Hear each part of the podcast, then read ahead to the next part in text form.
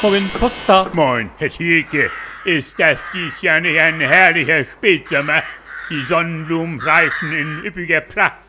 Margeriten und Spätgeranien tummeln sich in den Rabatten herum. Ja, und die Luft, die riecht neuerdings ja immer so herrlich würzig. Ja. Als wenn die gesamte CO2-Belastung eine kurze Pause eingelegt hätte Ja. und andächtig den Klängen der Natur lauschen würde. Schade nur, Herr Thielke, dass das alles schon bald wieder vorüber sein wird. Ja, in zwölf Wochen ist schon Weihnachten. Ja. Dann sind die Tannenbäume das Einzige, was vom Sommer übrig geblieben ist. Bei uns gibt's dies Jahr zum Fest wieder geschmorte Gans, Herr Thielke. In einem einzigen Stück oder alles zerschnetzelt und klein gehackt? Mit Rotkohl und gekochten Speisekartoffeln. Und zum Nachtisch? Schokoladenpudding mit Vanillepüree. Vanillepüree? Meine Frau, die fängt ja schon morgens in der Küche an, Herr Thielke.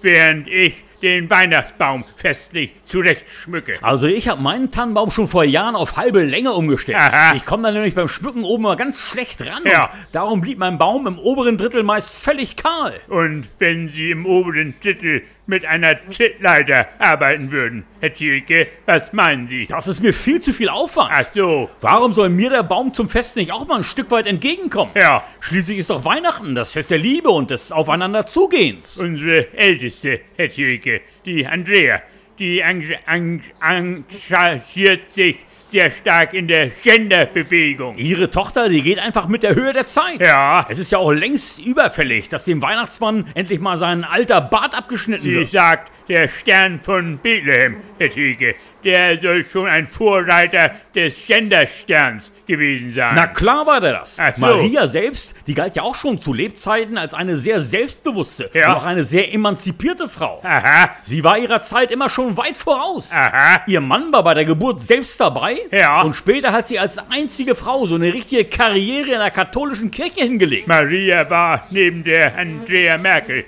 Herr Thielke, eine der beruflich erfolgreichsten Frauen der westlichen Welt. Wenn es damals schon Weihnachtsmänner gegeben hätte, Ja. Maria wäre die erste gewesen, die als Gender-Weihnachtsfrau ihrem Sprössling die Geschenke eigenhändig vorbeigebracht hätte. Ja, So, jetzt muss ich aber auch wieder. Also tschüss dann, Herr, Herr, und frohe Weihnachten. frohe Weihnachten, Herr Thielke, frohe Weihnachten.